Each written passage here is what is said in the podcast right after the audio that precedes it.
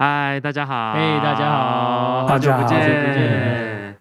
好，今天呢非常的特别，就是其实刚刚思慧应该已经有提到了，就是今天是我们呃新的十月主题的第第一次主日，第一周主日。十月主题是什么呢？十月主题是 By Cross。哦，原来是这样，呃，合情合理，合情合理。这周就是这个月，我们其实会谈论到很多关于 By Cross 的四个核心价值，这样。然后第一个，第一个我们要谈论的就是第一个 T，就是 Truth，就是真理，这样。嗯、然后第一周，所以啊，我们我们真的邀请到我们好久不见的修哥来跟我们一起来聊聊，就是关于我们怎么样就是看待真理，我们怎么样与神同心，这样。然后呃，因为哇，终于邀请到修哥这样，所以也想请修哥，就是可以跟大家打个招呼。Hello，大家好，呃，很久没有在礼拜六跟大家见面了，我很希望未来有机会，常常在有机会跟礼拜六再跟大家聊一聊、谈一谈。嗯、我觉得很高兴能够回到礼拜六的青年逐日来哈，谢谢大家常常为我祷告，愿上帝祝福每一个人。拜托拜托，赶快回来。好。我有听到有人在呼唤了。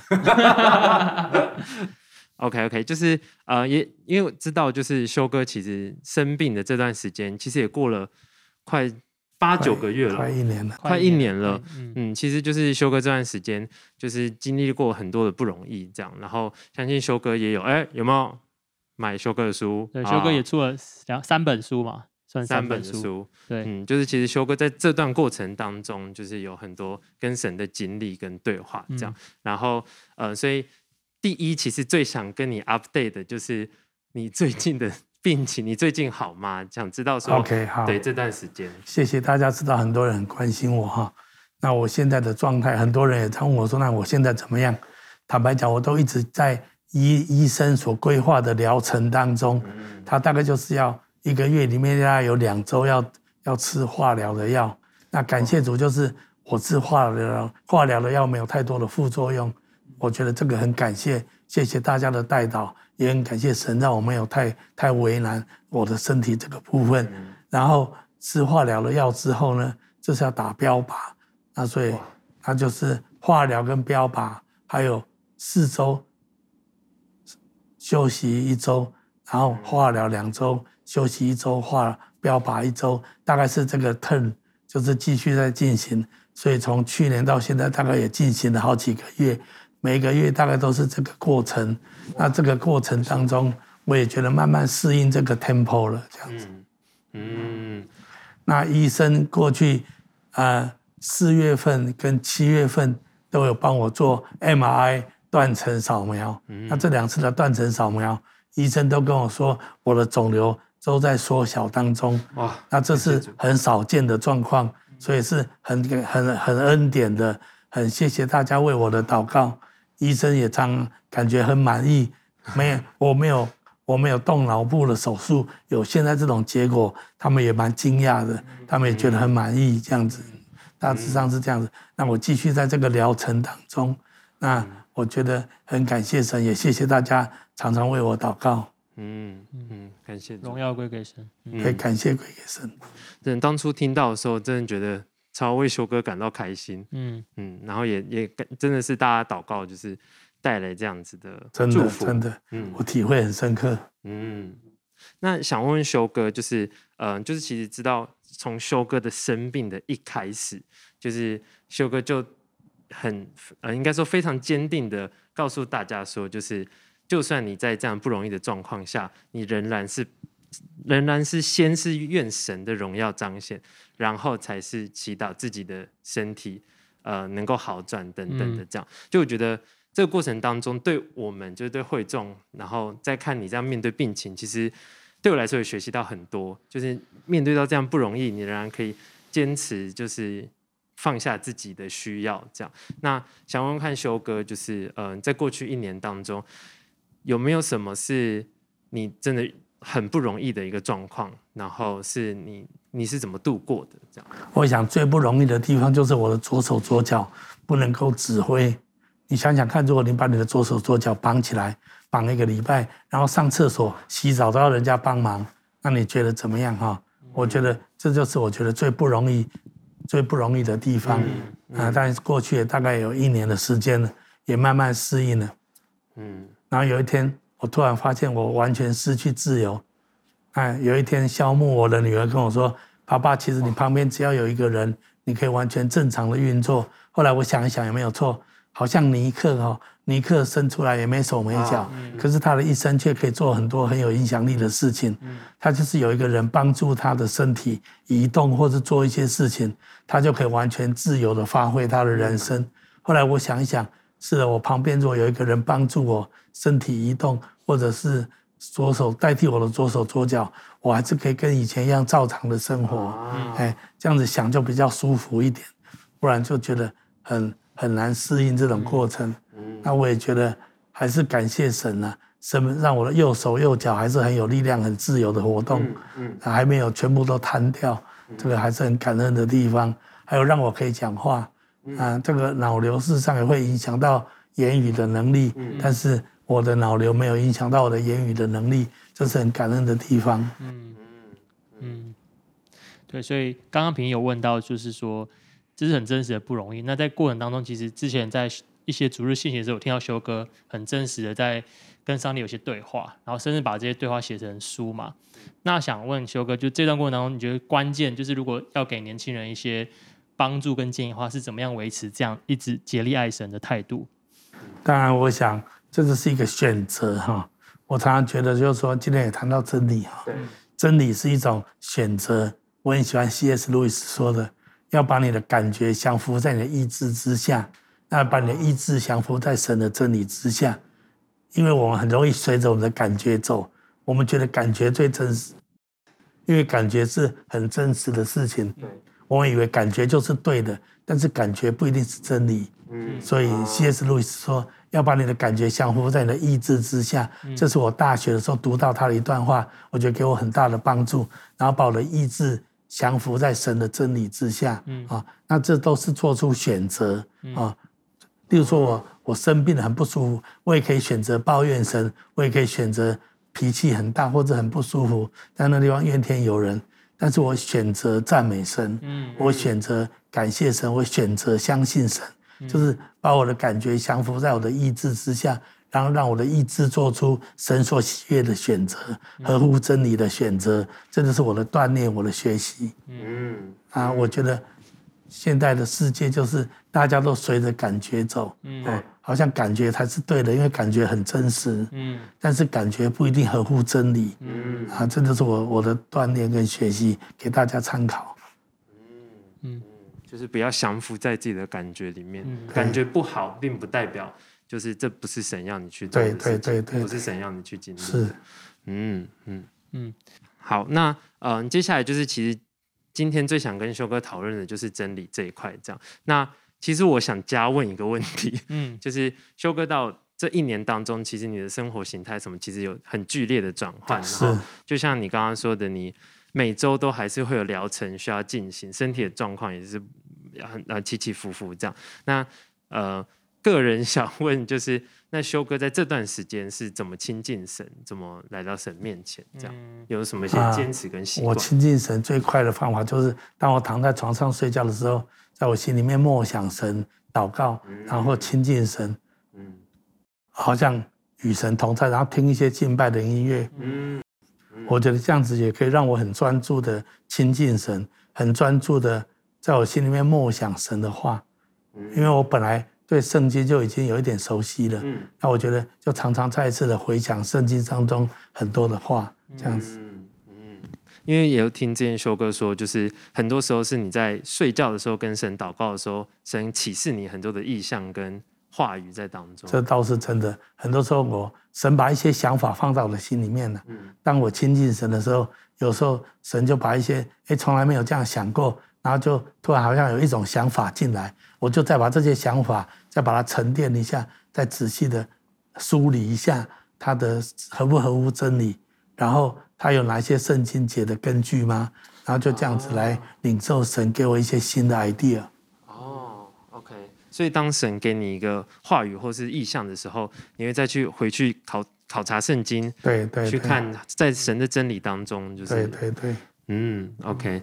好，我有点想顺着这个问，就是修哥生命这段期间有没有什么对神有对神有新的认识，是你以前没有从来没有想过的？啊，我觉得，我觉得神是从更古以前就知道未来要发生的事情的神啊，我觉得这个我体会很深刻哈。我今天特别想到圣经上说，神说他是一个留意使他自己的话成就的神啊。这在圣经上有这样子的话语，那我觉得我们的神是用话语创造天地万物的神，他也用他的话语预言历史，为历史来定位的神。所以神是用说话，他的讲的话就是真理，他讲的话就是神一定会成就的啊。出于神的话，没有一句不带着能力的哈。这些都是从神的话出来的，所以我越默想越敬畏神，因为他的话是真实的。他答应的事情，他一定会照他所说的去做。嗯，那我觉得这些都是在安静的时候，神让我越来越透亮的了解这个真理。而且其实很不容易，在这样的状况下，这样认知到神其实是很深刻的。是，嗯，很体会很深刻。例如我最近体会最深刻的一件事情，就是哈，我最近常讲到十四亿的华人哈，嗯，就是我最近有体会一件事情，就是说。事实上，巴别塔事件之后，我们都知道巴别塔是那时候人类想要造一个高塔，来通天哈。后来神就混乱他们的语言哈。那巴别塔事件之后，圣经记载人就分散到各地方去了，那语言也不通，所以人就分开了。所以巴别塔事件之后，人类被两个东西隔开，一个是被地理位置隔开，第二个是被语言隔开，嗯，对，这两个隔开，让人类分散到世界各地去，嗯。但是很妙的一件事情就是，耶稣曾经讲一句话说：“这天国的福音要传遍天下，末期才来到。”啊，所以耶稣也讲到福音要传遍天下。哈，那我最近一个很深刻的体会就是，好像借着这个疫情，大家学习在线上聚会、线上小组、线上培育，突然之间。地理位置的隔阂被挪开了，啊，那最后剩下语言的隔阂。但是想想看，我们讲国语、讲普通话的这种人，全世界是最多的人口，有十四亿多人讲我们这种普通话哈，那讲我们这种国语，所以神好像我有一个图像，就神突然把十四亿带到惊奇教会的门口，啊，那看我们怎么样跟他们传福音。因为神一定要透过华人的教会跟华人传福音。那如果十四亿人没有听到福音，福音不算传遍天下。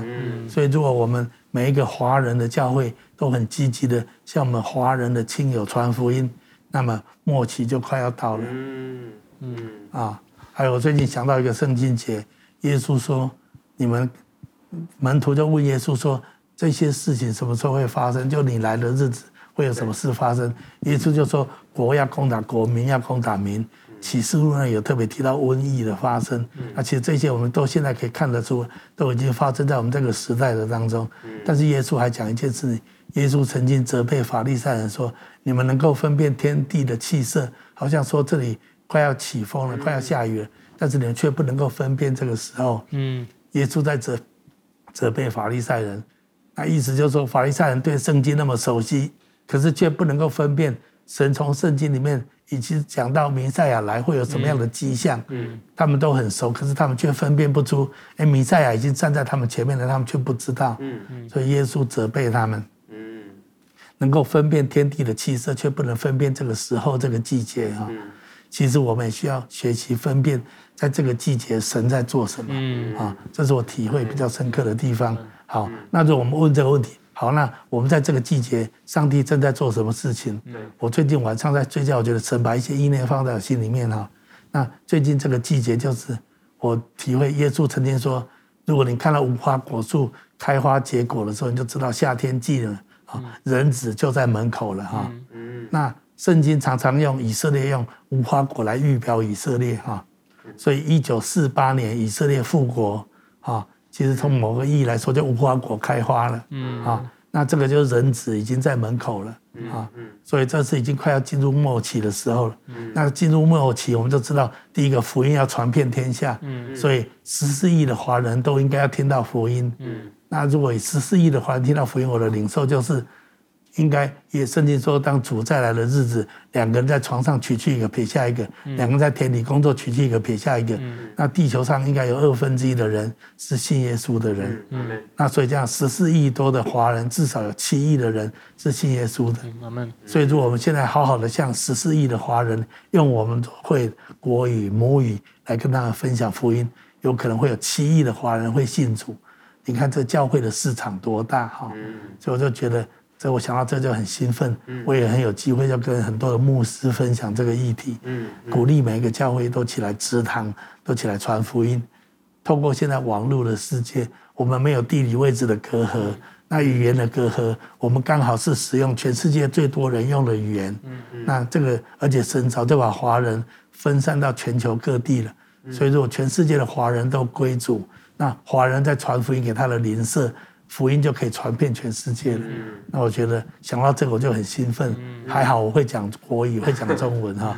那这是我们很大的优势，我们可以完成大使命这样子。这就是我一边在睡觉，我觉得神把这些的意念放在了里面，然后想到就会很嗨，然后就很想跟很多人分享这样子。的确，因为刚疫情刚开始的时候，其实线上就会对大家会觉得是一个限制。对，但其实照修哥所说领受的，其实它可以变成一个优势。对，嗯，而且我觉得这样的平台，其实对年轻人来，新一代来说，其实是更友善的。对，我我我记得，甚至一两年前、两三年前，修哥就一直在提说，就是我们怎么在网络上可以宣教，嗯，我们怎么在网络上可以分享自己的经历，或是甚至到神的真理给你，甚至不知道他是谁，他就是来看你的影片、来看你的内容的人。嗯。嗯，OK。好，那我们就继续要进到我们这一次的主题，就是嗯、呃，这次其实我们在讨论的就是我们要如何坚守真理，这样。然后我觉得第一想问修哥的是，对修哥来说，什么是真理？我觉得真理的认知就是耶稣说：“我就是道路、真理、生命啊。嗯”所以真理就是耶稣。嗯啊，那当然讲务实一点，就是圣经所显示的真理。或是耶稣的教导本身就是真理哈，那这都是我们要去持守的地方，这样子。嗯嗯。那当然，圣经很多的教导或者观念跟这世界有很大的落差。对。啊，那这就是我们很容易遇到挑战的地方。嗯嗯。但是我觉得，作为一个刚强的基督徒，就是当你遇到这些真理的挑战的时候，我再一次我回到我刚刚说的，你要用意志来选择相信真理，而不是跟着你的感觉走。嗯嗯，这个世界很鼓励我们跟着我们的感觉走，或者看见大家都认同什么，就会屈从大家所认同，不然我很容易被孤立。但是，呃，我觉得我们要遵守真理，就是我们起来做选择，不管我要付上被人家讨厌的代价，或者是我会感觉不舒服，我还是愿意选择真理。嗯，那这就是我们要锻炼的地方。嗯。那我想问，就是那对修哥来说，就是嗯、呃，或者或者说，如果是假设是我们的话，我们有没有什么正确的方式可以来认识真理，来认识耶稣？那当然，我觉得最重要就是圣经我们要熟悉了哈。嗯。所以对神的话，我们要能够常常默想，透过 QT 也好，透过主日聚会，透过小组聚会，我们常常讨论跟默想神的话，就可以融会贯通神的话，那我们基本上就可以。对神的真理有很充分的了解跟认识，嗯，我觉得这，所以我觉得教会生活还有接受教会的装备是蛮重要的，这样子。嗯，所以第一就是真的要研读圣经，是要愿意去读圣经，对，这样子。圣经有一个我想要追问，因为呃，很多都年轻人应该说大家都知道要读圣经，但有时候一碰到圣经，大家就退缩，或是没有办法读很久。嗯，想问修哥有没有？因为之前有听过修哥一些年轻时候读圣经，或是近期读圣经，你有没有什么一些秘诀，或是你的方式可以跟大家分享？我我记得我以前在学生时期读圣经，我没有给自己很大的压力，我就都读一小段，每一天就好像 QT 大概几节而已。然后读完之后就勉强自己，把自己写一些心得，回应今天所读的哈。就算没什么感觉，也勉强自己去。去写一下对这个圣这段圣经节的一些回应跟心得，这样子一直的锻炼，慢慢就把圣经上很多的话记在心里面。让你遇到一些处境的时候，你第一个想到的就是神的话。我觉得这个是一种学习，也是一种锻炼。所以鼓励大家可以锻炼 QT，而且常常有机会默想神的话。嗯嗯。那我再次说，这个要起来做选择啊，像箴言说，不要自以为聪明，要凡事认定神啊，因为这世界有给我们很多的建议，我们自己也很聪明，我们有很多我们自己的想法，或者我们自己对很多事物的判断，但是圣经鼓励我们不要依靠自己的聪明，啊。要凡事认定神，所以那就是要把我们所遇到的事情，或感觉不舒服，或感觉跟真理冲突的时候，我们要再一次的来到神面前，放下自己的感觉跟自己以为对的东西，来看看神的话怎么说这件事情。然后愿不愿意起来做一个选择？选择虽然不舒服，虽然会被孤立，虽然会被拒绝，但是我仍然要选择相信神的道，神的话语，这样子。嗯我觉得修哥讲那个关键就是，当我们遇到困难的时候，这样第一时间脑袋里浮现的是神的话语。对对对，嗯，这需要操练的，这不是自然就会有。嗯嗯，这就要靠不断的读经跟默想。对，我鼓励大家这样子来操练。其实你每一个年轻人都很聪明，当你遇到一个处境的时候，其实你心里面是知道神喜悦你怎么回应呢？只是你要不要而已啊。有时候就是不爽啊，就不甘愿啊。就不要啊，怎么样？你管我啊！我就是有我自己的想法。现在年轻人都会讲，我要做我自己啊。嗯，那你想要做你自己，这种观念就是从撒旦来的。容许我这么说啊，撒旦在伊甸园就是跟夏夏娃跟亚当说：“你为什么要听神的？你做你自己啊，你就直接吃这棵树的果子就好了。”嗯，所以魔鬼永远在建议我们做你自己。按照你自己的想法去行就好了。神所说的不一定是真的。嗯这就是这世界不断给我们的诱惑跟试探。不是只有在伊甸园有，每一天都会发生在我们的生活当中。嗯亚当跟夏娃的失败就是相信自己的感觉，选择自己所想要的，而不相信神说的是真理。嗯每一个人每一天都会遇到这种试探。嗯嗯，啊但是这样子的做法又很违背现在的潮流。现在的年轻人都会想，我要做我自己，我就是我自己的主人啊。其实这就是还是回到伊甸园。你相不相信神为你预备的是最棒的人生？神要给你的话语，你如果照神的话语做，就是神对你最大的祝福。你们都还没有当父母，有一天你当父母就知道，有时候你不要你的孩子做一件事情，他会很生气啊。那也许他会很 against 你。但是你为什么不希望他做那件事情？有时候你是在保护他，例如你不会要叫一个三岁的小孩拿美工刀，你一定要把他抢下来。但是他会很生气，他想玩那把刀子。但是你做父母，你知道你不能让他玩那把刀子，所以有时候跟孩子之间就会有冲突啊。但是孩子如果长大一点，就知道父母因为爱我，所以不让我做我想做的事情。那其实神对我们也是，神如果有时候给我们一些的真理，给我们一些的命令，有时候我们觉得很烦，为什么给我这么多限制？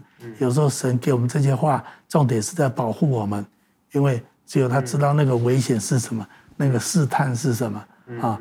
那我们要对神的爱、神的话语、神的真理有信心，相信背后的动机是爱我们的，不是要害我们的，不是要限制我们的。那当你有这样了解，你就更容易顺服神的真理。我觉得在这样的前提下，感觉也也需要先有一个认知，是要相信神是美善的。对对对对对，嗯，相信神永远是为我们好的，并且为我们安排的总是超过我们所求所想的。对对，嗯，而且神的应许永远不会落空。对对对，那我相信每一个人，你都有经历过神的恩典，你可能祷告过，然后神帮助过你，你不要忘记那些上帝曾经怎么帮助过你的地方。嗯。我生病这段时间，为什么我还是可以感谢赞美神？因为我人生也遇过很多的困难，我祷告神真的都帮助我。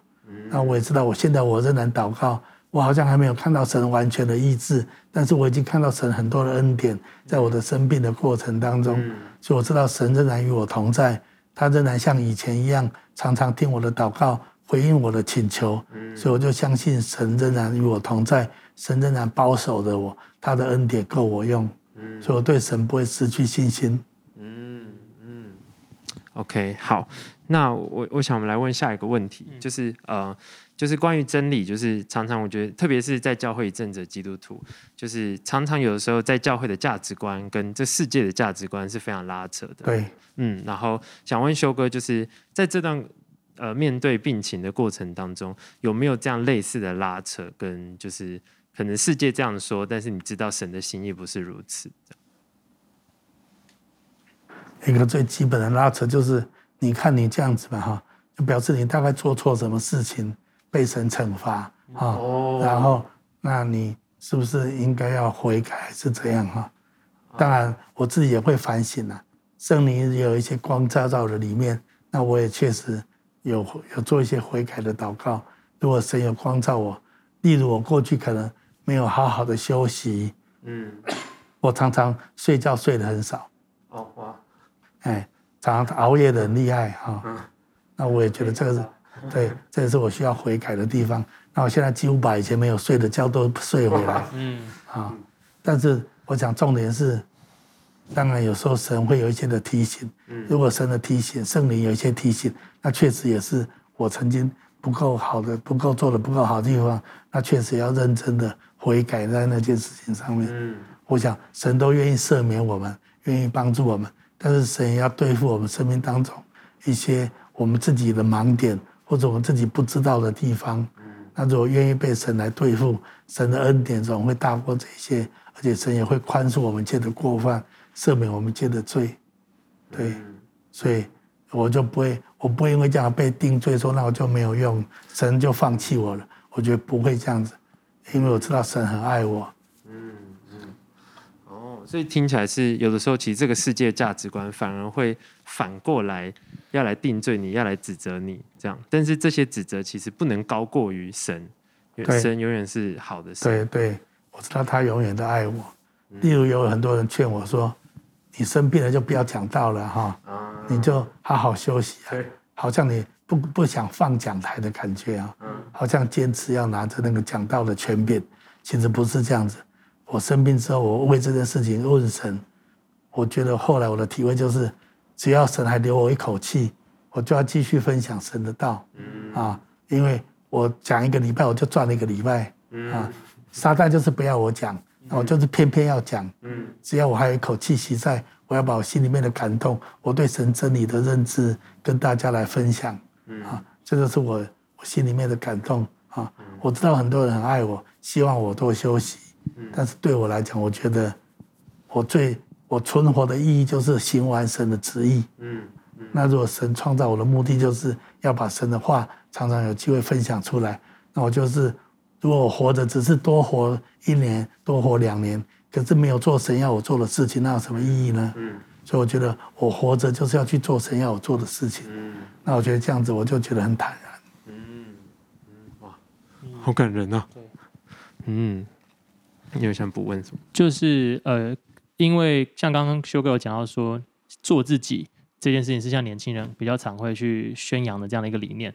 想问修哥说，现在这个世代，这个年轻的时代，还有没有什么样的呃圣经的真理是很容易被现在年轻人的文化所挑战的？就你的观察，除了做自己以外，那我们要就是年轻人到底要怎么样去仍然让这些真理可以彰显在这世界上面？因为关键是你羡慕什么哈？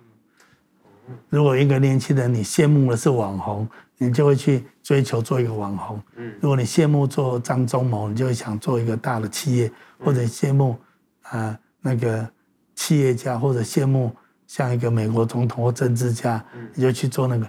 我就今天早上默想要访谈，就特别默想神的一句话，就说：愿你一生一世看见耶路撒冷的好处啊。在诗篇上有一段话，那我也很鼓励年轻人。你要羡慕神的国，羡慕神的荣耀，羡慕神的旨意成就在你的身上。你要去看很多人，他们一生被神使用，神怎么使用他们的生命来祝福那个世代或祝福整个人类哈？那你要去羡慕神的国度，羡慕耶路耶路撒冷就是神的国啊！你要羡慕神的国度的荣耀，那你去追求神国度的荣耀。胜过追求这世界的荣耀。所以耶稣说要先求神的果、神的义，神就要把一切都加给我们。嗯。一样，你你的眼睛看什么就会变成什么，你羡慕什么很重要。啊。嗯。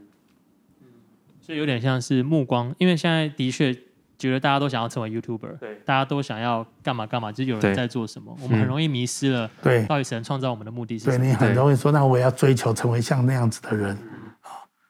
最近韩国那个赵镕基牧师刚去世哈，对，所以你看，那很多人很羡慕成为像他这样一个牧师也很好。对我来讲，他不是我羡慕的对象，我他我羡慕的对象是戴德生。我说过哈，嗯，像戴德生对我大学时期影响很深远。我想到一个英国人放弃英国优渥的生活，到那时候很贫穷、很落后的中国，百病丛生的中国，他在那地方传福音，而且死掉他的太太，还有死掉他一两个孩子啊。他为什么愿意这样子？因为他看见神国度的荣耀，他羡慕看见全世界的人都得到福音的好处。那。我看到他的一生影响中国深远，直到今天也影响我的生命。那我也很羡慕成为这样子的人。我觉得年轻人你要有一个对的羡慕，你要你要看见什么好处？圣经鼓励我们看见耶路撒冷的好处，要宣告我们的好处不在神以外。如果你觉得啊，我要成为网红，我要成为很有钱的人，我要成为大企业家，那如果你一直追求这个，有时候我们就比较容易偏离真理，偏离神的道路，这样子。所以我求神吸引我们的眼睛，看见他国度的荣耀，看见他，看见他未来要做的事情。所以我为什么要特别讲到十四亿的华人？神未来一定会在华人当中做荣耀的工作。神为什么创造这么多华人？就是要在幕后的世代，神要借着华人把福音传遍全世界。这是我最深的体会，最近的体会。所以。我希望年轻一代的弟兄姐妹可以起来，为你自己成为一个华人感谢神。你会用母语讲这个国语，事实上你足以可以向十四亿的华人传福音。神可以使用你带来福音的大爆发。嗯我相信这是未来的世代，神要使用你们的地方，嗯那会让神得到很大的荣耀。嗯啊，如果你羡慕这件事情，为这事祷告，神就会一步一步的带领你到那个地步去。嗯嗯嗯，OK，好，那接下来想问修哥，就是呃，像刚刚其实修哥提到，就是不要把自己的感觉放在最前面。那除了这个之外，就是修哥有没有其他，就是当我们在面对这个世界上跟真理的拉扯的时候，呃的其他的秘诀或是一些方法，可以来跟大家分享？我觉得就是说，我的体验就是说，你可能会被孤立，你可能会被攻击，你可能会付出一些的代价，但是你要想起神的话说，你因为我的缘故被辱骂、被攻击，你就在你就有福了啊！所以一样，你还是要真理在你的里面。我们在这个世界被抵挡，在这个世界被孤立、被攻击，这是理所当然的。如果大家都说你很棒、你很好的时候，你就有祸了。这是耶稣也特别提醒的地方。我们如果活出一个没有跟世世界分别、没有被这世界讨厌的一种生活方式，我们可能就是有问题了。从某个角度来说，所以你如果要抓住真理，就准备被人讨厌，准备被人被人孤立、被人拒绝，这是很有可能的。耶稣也说，当世人恨你的时候，他们已经先恨我了。啊。所以，我们如果要跟随耶稣，我们就要准备被这世人、被世界的人所不认同啊。那这是走真理、追随真理的代价之一。如果修哥完全的恢复、完全康复、完全得到医治之后，你回教会就是平你有没有什么很立即想要做的事情？我想到，如果康复之后，我立即要不能够回到我过去的生活方式，这是我。很大的提醒，好好休息，嗯、要有一个 tempo 啊，不能够立刻回到我原来的生活方式。嗯，那我觉得，但是我最想做的就是继续带领大家能够发展直堂运动，像我们 By Cross 的年轻一代的职堂要成为一种运动啊啊，还有我也希望能够更多的像十四亿的华人来传福音，不管是透过一些的社群媒体的平台，或是透过一些的一些的网络布道会啊，这是我最大的渴望。我相信神在未来的世代会带领十四亿的华人听见福音。那神最重要需要用的就是华人的教会。啊，所以我们要在全地建立教会。嗯那有多少教会，神的荣耀就可以充满多少。嗯嗯神说。我指着我的永生启示，遍地要被我的荣耀充满。嗯或者我们常引用的圣经节，认识耶和华荣耀的知识，要充满遍地，像水充满荣耀洋海。神的荣耀怎么充满遍地？我认为是借着教会。嗯教会是神最重要的手段跟工具，要透过教会来彰显他的荣耀。就好像以丽莎到那个寡妇家，寡妇家的油只剩下一点点，然后以利沙跟他说。你去借空瓶子来哈，尽量借，不要少借。然后借来之后，他就开始倒，那想不到那油一直倒，倒到每个空气皿都装满了，那个油才停止。所以有多少空气皿就会充满多少油。嗯那我的领受就是有多少教会，神的荣耀就充满多少。所以如果遍地都是有神的教会，神的荣耀就可以充满遍地。嗯。所以教会是很重要的神的奥秘。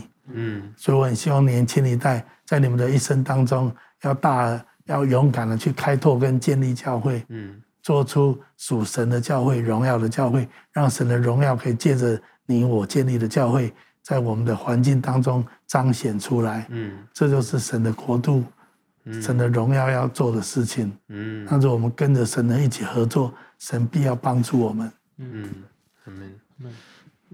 像我们现在有很多海外小组，其实在开展，也就是运作很多时间了。所以其实大家有热情的话，可以加入到这样。真的鼓励大家帮忙来做线上往海外的小组。嗯，我觉得年轻人更适合做这个东西，嗯，而这都没有地理位置的限制，嗯，都可以直接只要时区时间弄好，就可以在线上带海外小组。嗯，我鼓励大家，疫情还在的时候可以带海外小组。等到有一天疫情结束了之后，就可以有短宣队 去看你的海外小组，去跟他们有实体的相聚，嗯。啊，嗯，那这是很好玩的一件事情，嗯，出国的好机会啊，对，而且庄稼已经成熟了，对，真的，而且很多海外小组的组员真的比台湾的组员还更可慕，更可慕，对，真的，教会可能那时候可以给大家有一点资助哈，除了你自己。付一点钱之外，教会也许可以给你一点资助。如果你带了四五个线上跟海外的小组，那你当然要去看一看他们哈。那那时候我们可以帮你募一点款，来支持你一点旅费。哎，大家都听到了吗？当然，我我这样子讲 没有经过大家开会同意，是我自己说的。但是我真的鼓励大家，不是为了这个缘故，而是真的是为了传福音的缘故。嗯嗯。那我们也正在规划准备，有一天当疫情降下来之后。我们现在已经有很多海外的线上小组，对，我们真的要把他们实体化。嗯，很多时候那个国家那个城市就会建立一个教会起来了。嗯啊，但是现在必须要先做小组。对，嗯，其实这就很像，啊，罗马帝国在君士坦丁他当皇帝之后，嗯，他把。教会基督教认同为他的国教哈，嗯，但在那之前，罗马帝国历任的皇帝都逼迫基督徒，教会都很难生存。但是其实很有趣的事情是，那一段时间，教会基督徒受到受到很大的逼迫，但是教会都在家里，都在墓穴里面聚会。嗯嗯啊，那事实上有学者专家他们研究，当君士坦丁宣布。基督教成为合理的宗教的时候，嗯、其实整个罗马帝国超过一半以上的人口已经是基督徒了。哦，他原本就有在聚会。对对对对对。是地下可以变成。对对对对对对。所以就是说，事实上他也不得不承认，事实上他的国民早就是大量的成为基督徒了。嗯嗯。我们教会有一个代导者跟我说，他看到一个图像，当疫情在的时候，好像很多地方都不能聚会。但是很多小组线上小组都在运作。有一天疫情过去之后，遍地已经充满教会了。哎，我非常阿门这个图像。嗯，所以鼓励大家这时候一起来参与线上小组的发展。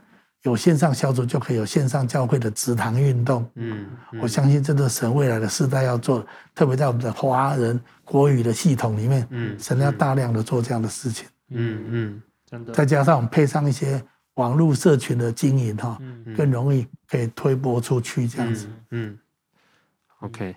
那最后不知道修哥有没有什么就是呃想要鼓励年轻人的地方？我要讲的就是说，你们在近期教会，这是神的安排跟神的带领啊。我相信神要你们继承传承近期教会的产业。嗯嗯。那我相信，嗯、呃，就好像我记得好像有一次愚人还是 Monday 说的，亚伯拉罕愿意献以撒，以撒也要愿意献上自己，嗯，不然就是没有办法完成那次的工作。那我觉得你们你们是第二代，你们也愿意把自己献上给神用。神要成就更大的荣耀在你们身上。嗯，我觉得近期教会的意向在我这一代完成不了，需要到你们这一代，还或者你们的下一代才能够有效的完成。嗯，但是接下来我相信神的国度、神的教会会越来越荣耀，因为这世界上有很大的需要。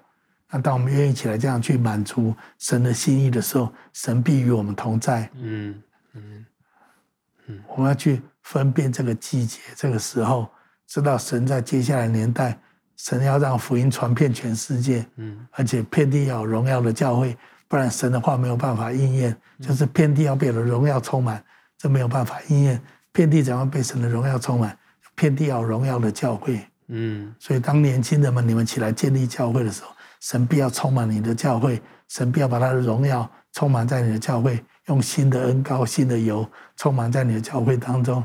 你可以使神的名得到极大的荣耀。嗯，这是我鼓励年轻人承接近期教会的意向，去使全世界归向神。特别我们讲华语的世界就很多人了。嗯嗯嗯，以你们的聪明跟才智，再加上依靠神的大能，必能够成就这样的事情。嗯嗯，所以以撒们把自己献上吧。阿门。对，是我们所有人。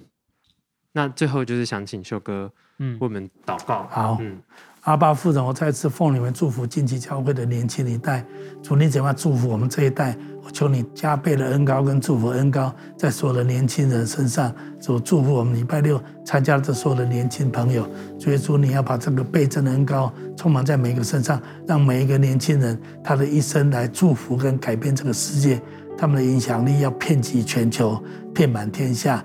主，我求你这样恩高他们，也让他们看见耶路撒冷的好处，知道他们一生的好处不在你以外，让他们坚守在真理里面，选择真理，被你大大的来祝福，祝福他们的身心灵，祝福他们的灵性，祝福他们未来所要结婚的对象，甚至未来所成立的家庭，一代比一代更加的荣耀，充满恩典。祷告、宣告、祝福，都是奉耶稣基督的名，阿门。好，很高兴今天来参加我们礼拜六青年的聚会。我们刚刚讲了一些，好不好？我这时候想要做一个邀请，啊，邀请我们当中可能还有一些新朋友刚来的，你还没有接受耶稣基督的救恩，你还没有领受福音的好处，但好不好？做一个简短的祷告，来接受耶稣基督，信靠耶稣基督，领受上帝的福音。我邀请你可以一句一句的跟我来做这个祷告，亲爱的主耶稣，亲爱的主耶稣，在这个时候。我愿意打开我的心，我愿意打开我的心，邀请你进到我的心中来，邀请你进到我的心中来，帮助我看到神国度的好处，帮助我看到神国度的好处，甚至这胜过这个世界，甚至胜过这世界，让我持守真理，让我持守真理，以真理为优先，以真理为优先，不是以感觉为优先，不是以感觉为优先，我把自己交托给你，我把自己交托给你，求你带领我的生命。求你带领我的生命来荣耀你的名，来荣耀你的名，传扬你的福音，传扬你的福音。我这样子祷告，我这样子祷告，是奉耶稣基督的名，是奉耶稣基督的名。阿门，阿门。我恭喜刚刚跟我做这个祷告的年轻人。我相信，如果你愿意，神要大大的使用你一生来荣耀他的名，你会成为非常精彩的一生。神要带领你前面的道路。阿门，哈利路亚。OK，阿门。谢谢修哥，阿门。谢谢修哥，谢谢大家。愿神祝福我们每一个人。大家拜拜，大家拜拜。